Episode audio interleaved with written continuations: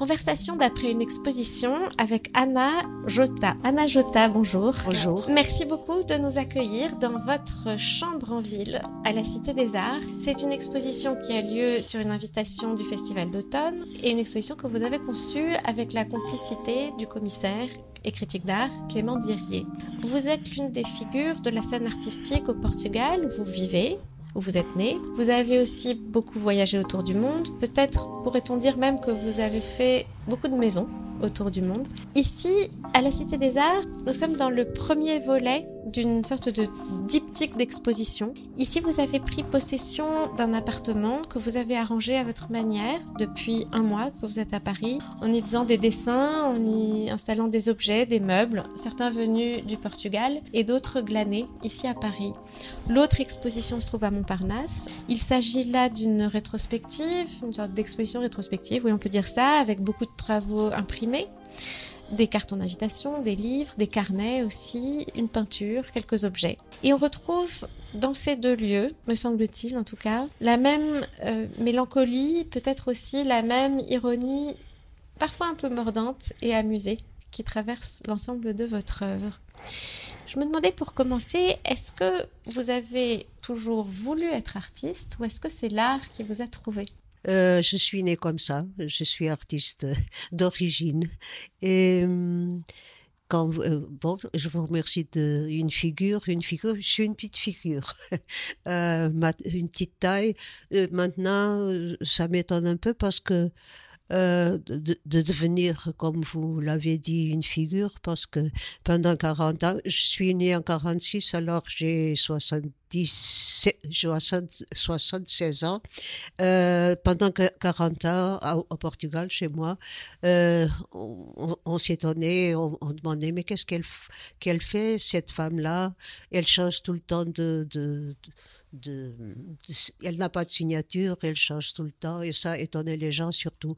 Euh, chez moi je, parce que euh, comme vous le savez, le Portugal a été une dictature pendant 40 ans et les gens n'ont pas eu la possibilité de, de connaître d'autres façons de, de, faire les choses et de, vivre et tas de et beaucoup d'autres choses à propos de de ça, ça a été une conséquence quand même. Et voilà, j'ai été invitée par le Festival d'automne pour aménager, décorer un appartement puisque je l'avais déjà fait à Porto. Et quelqu'un a vu, euh, quelqu'un de, chez vous euh, l'a vu et a, beaucoup aimé cette, euh, cette façon de faire les choses quand même. Je, je, viens, de, je viens un peu du théâtre un peu. J'ai pas trop pratiqué, mais quand même ça, quand, si on me connaît, on comprend que ça a à voir avec des décors. J'ai aussi euh, joué l'actrice. Euh, ce qui est absolument merveilleux parce que c'est pas à cause de l'ego que ça monte, ça monte, ça monte et ça monte, mais ça monte toujours, n'importe comment, pour euh, un artiste, disons. Mais hum, le décor, surtout parce que j'ai toujours aimé euh, l'art décoratif. Et, et, les décors, ça vient, ça vient avec aussi parce que ça sert une scène en, plateau et, du théâtre que j'aime beaucoup parce que pas, comme il se fait maintenant parce qu'il est un peu trop, euh, maintenant je veux, je veux dire depuis longtemps parce que c'est plutôt spectaculaire on joue souvent trop dans mon je pense, je pense, dans mon cas, je pense qu'on on, euh, profite trop de l'image et du spectaculaire et du décor. Ça ne m'intéresse pas du tout. Et quand même, cette euh, chambre en ville, comme vous le voyez, elle est, je dirais pas modeste, parce que quand même je ne suis pas modeste. J'aime beaucoup les endroits qu'on puisse travailler sans qu'ils soient blancs comme dans les galeries. Et je trouve ça, je l'ai dit déjà ici une ou deux fois, que c'est trop, je trouve ça trop, je dirais même mal élevé. je dirais que ça, ça c'est une façon assez, assez aussi spectaculaire et mal élevée de montrer les objets, les choses. Il faut avoir beaucoup plus de respect pour les objets comme pour les gens. Sur la porte d'entrée, il y avait écrit une femme, il y a une petite, un petit papier qui indique une femme variable. Oui, ah, oui, une femme variable. Ça, c'est, oui, une femme variable. J'aime beaucoup de choses, évidemment. Et c'est ce que, ce que vous. Si on peut avoir un style, euh, ce que je vous disais tout à l'heure, qu'est-ce qu'elle fait, cette femme, elle change tout le temps, il y a longtemps quand même. Maintenant, ils comprennent peut-être que les vieilles femmes d'un pays un peu à côté quand même, à cause de plusieurs choses, ça ça n'a rien à voir pour l'instant ici, dans ce cas. Euh, mais une femme, va, une femme variable parce que comme j'ai beaucoup de choses, je travaille avec le visuel. Il ne faut pas qu'il soit exagéré, et, mais quand même, je, je, vois, même sans me rendre compte, vous voyez. Alors, c'est pour ça que je, suis une femme variable et j'utilise beaucoup de choses que j'aime, mais je les choisis, je ne mélange pas les choses parce que j'ai horreur. De j'ai horreur, ma maison par exemple, chez moi, elle est pleine, pleine jusqu'au au bout, jusqu'au plafond. Mais ça, ça c'est mon, c'est mon problème. C'est une chose euh, intime qui n'a rien à voir avec le dehors et le public. Quand je fais une exposition, je préfère qu'elle soit le plus vide possible. Vous, avez parlé du théâtre, mais le cinéma a été aussi très important pour vous et d'une certaine manière aussi un peu présent dans votre travail aujourd'hui. Oui. Enfin, très présent. Oui. C'est-à-dire, je, je, ma mère, quand j'étais petite, euh, depuis 8 ans, j'allais au cinéma tous les jours avec ma mère. J'ai hérité ça, je pense, d'elle. Vous alliez voir quoi?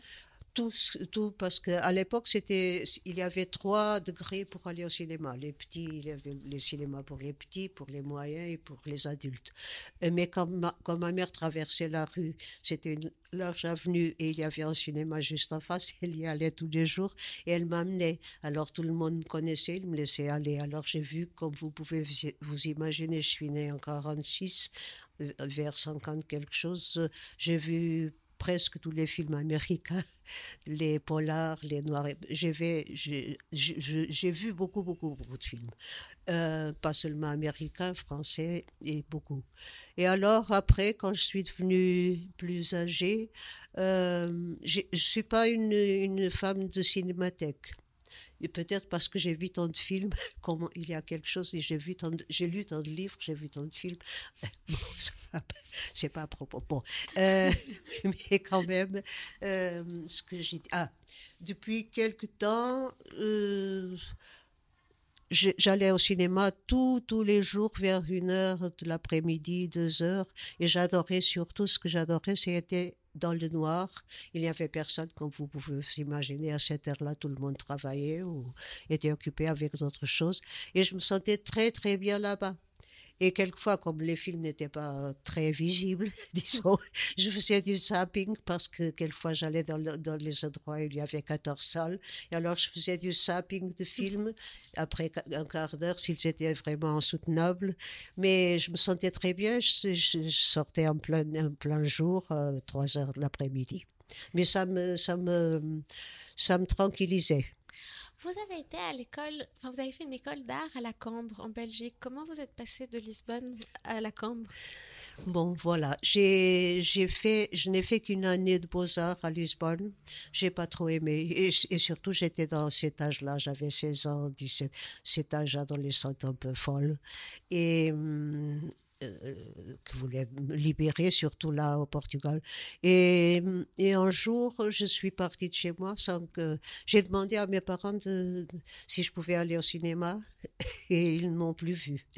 Et alors, je suis partie sans qu'ils le sachent. J'avais déjà tous les papiers préparés parce que je, ça n'allait pas trop bien chez moi. Et alors, je suis partie et ma grand-mère m'a protégée tout le temps. Je, je, suis partie à Bruxelles parce que tout le monde à Lisbonne, au Portugal partait à, ou à Londres ou à, ou à Paris. Et alors j'ai pensé Bruxelles, personne n'a aucune idée d'y aller. Alors je suis partie là-bas. Et comme j'ai toujours aimé les arts décoratifs, comme je vous ai vu, comme je vous ai dit, j'ai pensé peut-être les l'autre lisse, la tapisserie, ça sera absolument parfait parce que je suis là dans le centre de la tapisserie de Haute-Lys. Et alors, j'y suis restée presque trois ans en train de faire de la tapisserie avec une fourchette tous les jours. et je dois vous dire que c'était une très belle école, c'était l'abbaye de la Cambre. Et c'était une très belle école de tout, de, beaux-arts, de cinéma, de théâtre, tout ce que vous pouvez vous imaginer. Et j'étais, hélas, la seule élève de tapisserie. Et ça s'est passé très bien. Mais j'ai quand même, j'ai pas fini le, le cours. Et je suis partie à Lisbonne après. Et alors à Lisbonne, il y a quelque chose qui vous attache à Lisbonne, c'est cette maison. On parle beaucoup de maisons dans votre travail. C'est quoi l'histoire de votre maison à Lisbonne? Les maisons et moi, c'est comme, euh, c'est comme un trou.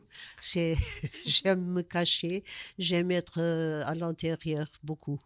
Et ça, c'est, et alors, c'est peut-être un mélange d'être dans un trou, dans un cocoon, et aussi de pouvoir aménager. C'est-à-dire, c'est les, les, deux choses vont très bien ensemble. D'ailleurs, j'ai eu plusieurs maisons. Même sans être riche, je ne suis pas du tout. J'ai acheté des maisons, j'ai réussi à acheter des maisons très, très bon marché. J'ai vécu à, au Brésil, j'ai une maison là-bas, j'ai eu, je l'ai plus, je l'ai vendue et je l'ai vendue, je l'ai changée pour une autre maison à Tanger qui était encore, qui était plus proche, ce qui est plus pratique parce que le Brésil j'adorais. Je suis tombée vraiment amoureuse de cette nature incroyable. Mais les gens, ça m'agaçait un peu après, puisqu'en en plus ils parlent portugais et ils sont si, il n'y a, il n'y a pas de classe moyenne et ça m'a énervé. Euh, après quelques temps, évidemment. Et euh, après, Tanger, c'était à côté et j'ai adoré être à Tanger. Vous avez fréquenté les écrivains à Tanger? La plupart étaient déjà morts, sauf quelques, quelques gens déjà âgés qui sont très excentriques, euh, des Américains, des vieux Américains, des gays, ils sont très agréables. On les voit un peu partout et on est, c'est très différent Tanger des autres, des autres villes quand même, parce que quand même, le tourisme ne s'y arrête pas ils, ils, ils vont jusqu'au port et ils passent vers le sud, qui vers Marrakech et des autres endroits.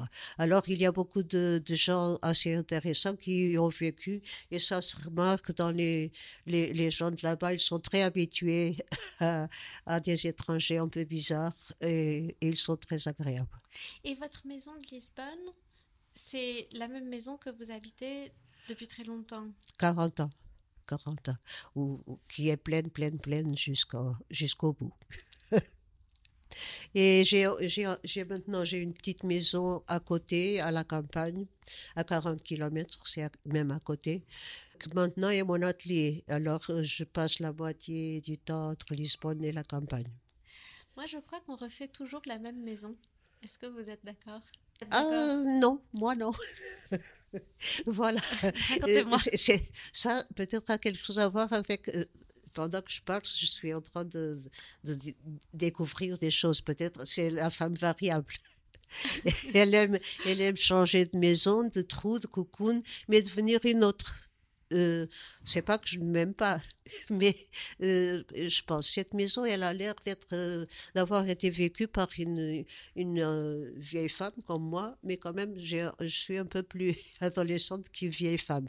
Et alors peut-être ça serait bien une maison à la campagne un peu plus traditionnelle, un peu plus, et je, ça, ça, je me réjouis de, pouvoir faire ça. Et je pense qu'elle change quand même assez elles sont quand même, euh, elles ont tendance dans des styles différents à être un peu chargées, je dois vous l'avouer. Mais j'évite que, que ça se passe quand même. Alors racontez-moi ici, cette chambre en ville, comment s'est-elle imposée à vous? J'ai cru comprendre que Clément Dirier vous a proposé des maisons d'écrivains, vous a proposé la maison d'Auguste Perret, mais non, c'est cet appartement que vous avez choisi dans la partie ancienne de la Cité des Arts. Et voilà, je peux vous expliquer. Euh, Clément, il m'a, euh, il m'a offert deux possibilités. Il y en avait peut-être d'autres, mais il y avait deux que je pouvais venir et voir. Une c'était celle-ci et l'autre c'était euh, dans le sixième. C'était une maison, très, un très beau appartement dans, dans. Trocadéro. Je me rappelle plus son nom, voilà. Auguste Perret. C'est ça. et l'appartement était absolument magnifique. Il n'y avait rien à faire. C'était tout à fait beau il, était, je pense, octogonal, au moins à l'intérieur, ça avait l'air, on voyait Paris de partout, 360 degrés. Même en bas, il y avait la maison de Balzac, et après, vous pouviez voir, c'était le dernier étage ou l'avant-dernier étage. Et, mais je l'ai trouvé trop beau, qu'est-ce qu'on pouvait faire dedans?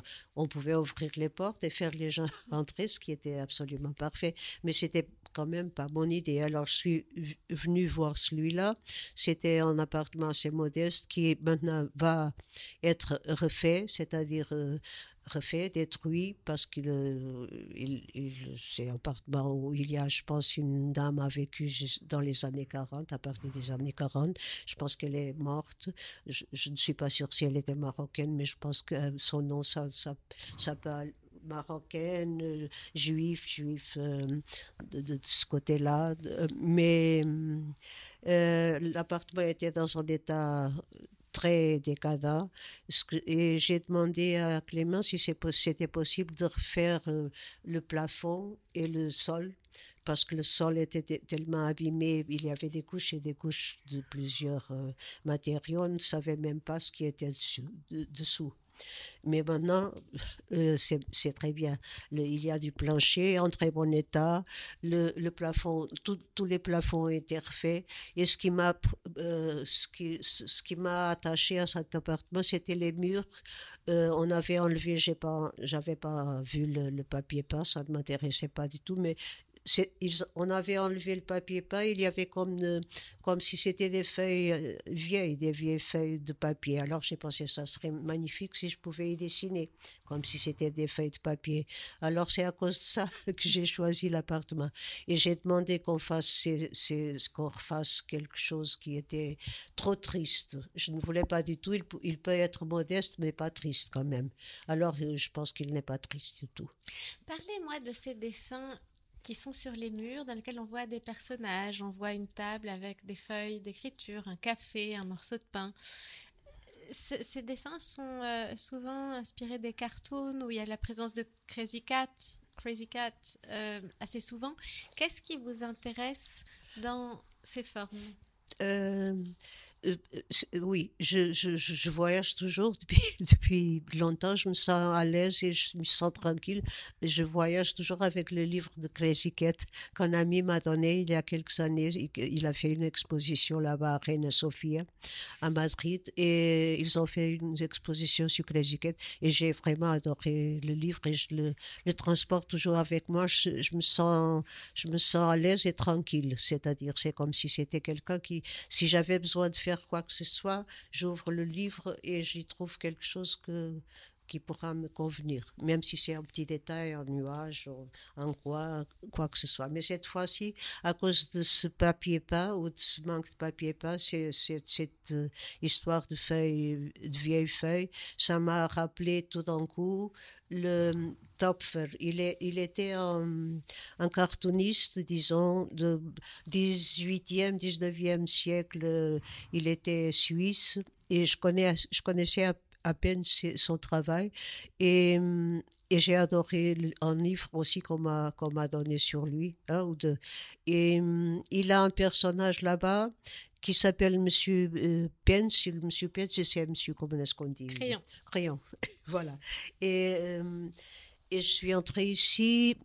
Euh, au, début, j'ai pensé, quand j'étais à Lisbonne, j'ai pensé, je vais tout occuper ces vieilles feuilles, c'est-à-dire les murs, avec des dessins en crayon tout simplement, mais à, à, ma mesure, c'est-à-dire taille humaine, c'est pas taille euh, cartoon. Mais après, quand je suis entrée, j'ai dit, il faut pas, il faut laisser tout, tout ce qu'il y a dans ce papier à l'aise, dans ce papier, dans ce papier, ces, ces tâches et tout ça à l'aise. Et je vais commencer par Monsieur Crayon. Et j'ai fait un Monsieur Crayon dans un coin qui était en train de dessiner. Et j'ai fait Monsieur Crayon avec un crayon vert d'ailleurs. Et il était absolument dans le coin, il regardait tout le mur. Euh, et j'ai dit, ça suffit. Mais alors, il comme c'était dans un coin, j'ai pensé peut-être je vais faire un autre Monsieur Crayon euh, qui va faire comme en effet de, de miroir. Et il va regarder l'autre, l'autre mur. Et ça s'est passé comme ça. Il n'y a eu plus que de dessins, sauf les deux Monsieur Crayon qui sont dans le coin, qui font quoi. Ah, et j'ai commencé par faire un, un âne qui n'a rien à voir avec Topfer et avec Monsieur Crayon. Et j'ai pensé, il faut un assistant. et alors, c'est le premier que j'ai dessiné, c'est cet Anne, et euh, où j'ai euh, utilisé, il est dans un coin à côté d'une cheminée qui n'a jamais travaillé, j'imagine. Dans les années 40, ça, ça, ne marchait plus, parce que ça, c'est beaucoup plus vieux quand même. Mais euh, où j'ai fait des, il y avait l'âne, euh, taille moyenne pour un âne. Et, j'ai fait des. Je, je, regardais, je choisissais les couleurs et les, crayons et ils étaient là sur le sur l'âne pour c'était mon assistant, il m'aidait. Et voilà, c'est ce qui s'est passé. Alors ça a quand même un air assez vite. Alors autour de nous, là, on est assis sur un très joli canapé qui a un peu la même robe que Scarlett O'Hara, mhm. euh, qui vient de chez vous, à Lisbonne, un des rares objets qui a été euh, euh, transporté. On est au bord d'une ancienne cheminée avec un petit feu en peluche. Dans l'armoire, il y a l'affiche de l'exposition avec un petit ours en peluche qui joue du tambour en gravure. Il y a des verres dans une armoire, il y a des morceaux de papier peint, pas beaucoup, un qui fait une sorte de petite frisette de papier peint, une très jolie bande verte. Euh, voilà, il y a des objets, il y a des chaussons en bronze qui en fait sont des moulages de chaussons en pain dans la pièce à côté. Comment vous réunissez ces objets? On a l'impression que il y a des objets qui sont de toutes sortes, de toutes formes, de tout type d'inspiration. Comment ça se passe?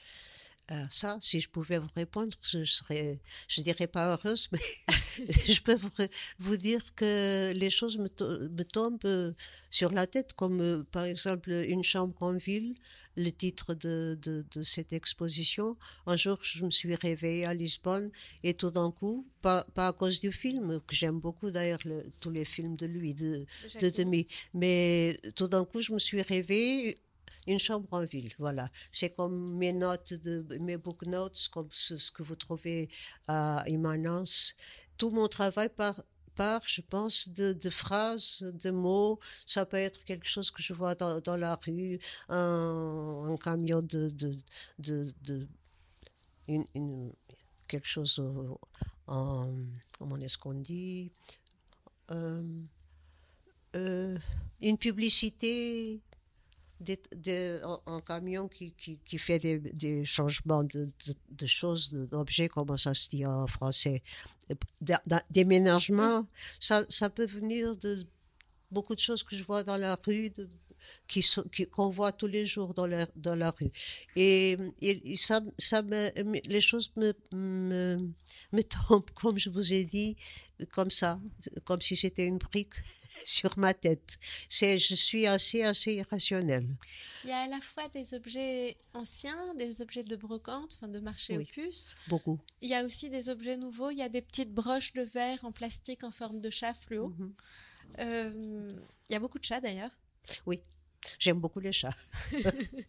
Euh, on a l'impression au fond que, que tout est mis à l'horizontale, à la fois les formes savantes, les formes populaires, tous les arts aussi, les arts visuels, le cinéma, le théâtre. On a l'impression qu'il y a une grande méthode de circulation au fond. oui. enfin, en tout cas, état de circulation plutôt dans votre œuvre. Oh, bien sûr, c'est la vie. Et la vie a tout ça, et beaucoup plus, hélas. à quoi ressemble, en fait, à, Immanence, on voit donc ces toutes ces formes aussi que vous produisez, beaucoup de beaucoup d'éléments sur papier, d'éléments imprimés, beaucoup d'affiches. Euh, il y a une banderole aussi en tissu qui est suspendue, qui dit que sais-je. À quoi ressemble une journée d'Anna Jota? Ah, c'est très facile à dire ça. ça c'est pas irrationnel du tout. Alors, je me lève très tôt, toujours, depuis que j'étais petite, euh, même euh, après. Euh, je me lève vers 7h, 6h30. Je prends mon petit déjeuner, parce sans petit déjeuner, je pourrais pas vivre. Et il me faut du café, il faut penser maintenant, aujourd'hui, je vais manger un croissant, et peut-être demain. Je me lève parce qu'à cause de, savoir ce que je vais manger. Ça, ça me donne énorme, un énorme plaisir. Et, bon. Et après, je fais, ou je fais rien, c'est-à-dire rien, rien, où je pars dans mon atelier. et je travaille. Quelquefois, je travaille pas, mais je, fais ça comme, euh, comme les gens vont à la banque travailler. Qu'est-ce qui fait que vous vous attelez à une forme plutôt qu'une autre, à un médium plutôt qu'une autre? Qu'est-ce qui fait que vous commencez à travailler une sculpture comme les chaussons en pain qui sont des chaussons en bronze, enfin que vous avez moulé en bronze, ou que vous commencez à dessiner dans un carnet, ou que vous prenez des notes? Surtout, la chose la plus qui, qui, qui, arrive le plus souvent, c'est le, carnet de notes qui est toujours avec moi. Il est toujours dans mon sac et je prends les notes. Et je pense que cette euh, irrationalité, que, c'est-à-dire ce- les notes qui deviennent un objet après, et ça, ça c'est ma façon de, de produire des choses. Je pense que ça vient des mots. Euh, qui se transforment qui se transforment en objet mais sans au- aucun ordre et quand même, c'est pas en désordre, mais ça a l'air, mais c'est pas en désordre du tout. Et ça, c'est, ça, ça arrive sans aucune raison, surtout sans aucune raison. Est-ce que c'est un objet qui entraîne le suivant? Est-ce qu'il y a une sorte de Ah, succession quelquefois, comme oui. ça? Euh, pas seulement objet, mais la façon de vivre. Euh, par exemple, j'ai une, je, je dis toujours que c'est, c'est une coïncidence, un hasard. Euh, je crois beaucoup au hasard et à- aux coïncidences. Et il y a des choses qui m'arrivent, dans, et elles sont là, comme si elles étaient dans un rouleau, comme disait Diderot, le fataliste, comme si elles étaient là, et quand elles me tombent dans la tête, et, et c'est la, c'est la, c'est la bonne occasion qu'elles qu'elles me tombent. Et je, et je trouve, je dis que ça, c'est le hasard, c'est quelque chose qui, qui est très, très bien organisé, mais je peux pas vous expliquer comment. Et ça, c'est comme si c'était, ça tourne en rond toujours, et, et c'est, je dirais, une chance que, que c'est ça qui me fait continuer. Et c'est ça qui vient avant moi. Et, et d'où vient ce titre A comme encre à immanence? Ah, ça, c'est monsieur, monsieur Clément Derrier. Il joue Ça aussi avec les mots, comme vous, commences- comme vous le savez. Exactement, et que tout commence avec les mots. Oui, tout, tout, tout, tout, absolument tout. Euh, Absolument tout. Je m'interrogeais sur une autre chose, c'est que cette maison, ici, cette chambre-ville où on est, elle est éphémère par définition, puisque c'est une exposition et que ce lieu sera complètement transformé. Et il me semble que c'est assez important, cette idée, et en même temps, l'idée de la maison, c'est plutôt l'idée de quelque chose d'un peu éternel, même si les maisons ne sont pas éternelles. Mhm. Oui, euh, les maisons ne sont pas éternelles, nous non plus. Et ça, c'est la ronde, c'est la vie. Et, et je trouve ça épatant, disons.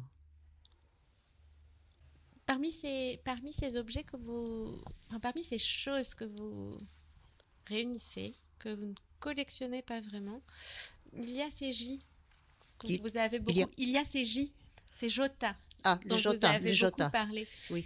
Et qu'on trouve qui, qui jalonnent les deux expositions sous des formes très différentes. Mhm. euh, souvent là où on ne les attend pas, et qui sont peut-être, non pas la signature, mais peut-être un peu quand même, Oui. en tout cas une sorte de fil rouge dans toute votre œuvre, Oui, euh, et, et qui passe justement ces formes, certaines éphémères, certaines fragiles, Mhm. mais qui est comme une sorte de constance. oui, c'est encore, encore euh, une chose euh, entre le, le, l'amusant et le hasard, parce que je suis née avec un nom que en portugais ça veut dire tout à fait Anna, B, C, D. C'est seulement, ce n'est qu'une lettre, le son. C'est le J. Le son, par exemple, quand je vais dans, dans un endroit où et je dois acheter quelque chose et, et il me faut un- une facture, je, on me demande mon nom et je dis Anna J. Et après, euh, on me regarde, on écrit Anna J. Point. Et on attend le reste. Et voilà. Ça, c'est aussi comme si c'était la marque jaune de, des- c'est, c'est, c'est- la signature, elle est faite pas, naturellement, vous voyez. Dans le temps, quand j'ai commencé à travailler avec galerie, on me demandait il faut signer. Si on achetait, quelqu'un achetait le travail, je, je signe jamais. Mais évidemment, j'ai commencé à, y placer un jota comme A, B, C. Et alors c'est fait, c'est très pratique et c'est vraiment le nom, c'est mon nom de, de, de famille, c'est le son, c'est-à-dire. Et c'est un peu naturellement un nom caché. Aussi, oui, aussi. J'aime beaucoup me cacher. Euh, c'est c'est quand même, euh, je ne suis pas, euh, sournoise quand je, le, quand, je, quand je vous dis ça. Mais j'aime être caché, j'aime être vu. Mais quand même, je préfère être caché qu'être vu et surtout si c'est moi qui commande. Sur votre compte Instagram, qui est très foisonnant, euh, vous êtes euh, très vu. Oui, J'imagine que oui, parce que quand même en trois ans, je pense que j'ai le Instagram. J'ai jamais utilisé ce genre de choses et j'avais horaire, je dois vous le dire. Mais hum, j'ai commencé un ami a insisté, un ami que, à qui je, que je respecte beaucoup et que j'aime beaucoup. Alors, euh, après, moi, j'ai dit non, j'ai horreur de ça, ça ne va pas du tout. Mais après, euh, hmm, euh, j'ai un peu insisté après avoir fini un travail, que j'étais en train de faire un travail pendant que Instagram avait commencé. Et alors, j'ai recommencé, je n'ai plus arrêté. Alors, je, je, dois vous dire que je, je fais peut-être une moyenne 50 photos par jour c'est vraiment un journal. Et c'est une façon très pratique, très pratique pour moi de, de, me connecter avec les gens sans avoir besoin de les connaître vraiment en face, comme ça en chair et en os. Et, et aussi, s'ils m'ennuient, ce qui n'a jamais arrivé, en trois ans, peut-être euh, une ou deux fois, on clique et c'est parti. Et c'est vraiment je me sens très bien parce que je contacte avec des gens, ce que je ne fais pas normalement. Et, et c'est, pour moi, c'est très bien. Et j'ai connu beaucoup de gens qui m'aiment et que je les aime à distance, qui pour, moi, c'est absolument parfait. Et j'ai connu quand même beaucoup d'autres choses que je ne connaissais pas à travers de, de, ça. ma, dernière question concerne ces regards portés sur vous qui se sont je ne sais pas si on peut le dire comme ça, mais beaucoup intensifiés au cours des... beaucoup? Qui se sont beaucoup intensifiés, ah, intensifiés. au cours des dernières années. Oui. Euh, beaucoup de galeries se sont intéressées à vous. Euh, vous êtes aujourd'hui avec euh, un certain nombre de galeries internationales. Est-ce que ça a changé quelque chose dans votre manière de faire, dans votre, votre manière d'être? Du tout, du tout. La seule euh, ça m'ennuie, ça m'agace un peu quand même. Je, me sens bien, je me sens bien. C'est, l'ego toujours, ça, ça, ça, parle toujours quand même. Mais ça m'agace, je dois vous le dire, euh, beaucoup. Mais quand même, j'ai toujours la possibilité de dire non. J'ai bien compris qu'après tout ça, et, le marché, le marché, euh, ça s'agit d'un marché, cherche des, des, des vieilles femmes, vieilles. intéressante et le marché a, besoin de ça parce que c'est quand même euh, rare puisqu'elle est âgée, elle va mourir et elle est intéressante. Elle n'est pas black quand même, mais mais elle est une vieille femme d'un pays un peu à côté, un peu euh, qu'on connaît assez, assez, assez mal. Et alors ça, je suis à la mode. C'est évident que je suis à la mode. Mais j'ai toujours la possibilité, ça part de moi, de dire non, merci, je peux pas, je, suis âgée, je suis occupée. Euh, je peux toujours dire. Et ça, je le ferai. Je le ferai sûrement. Même avec l'ego en train de cracher, je le dirai. C'est sûr c'est sûr, absolument sûr. Ben, il, me faut avoir de la paix et de la tranquillité, être dans mon trou, vraiment.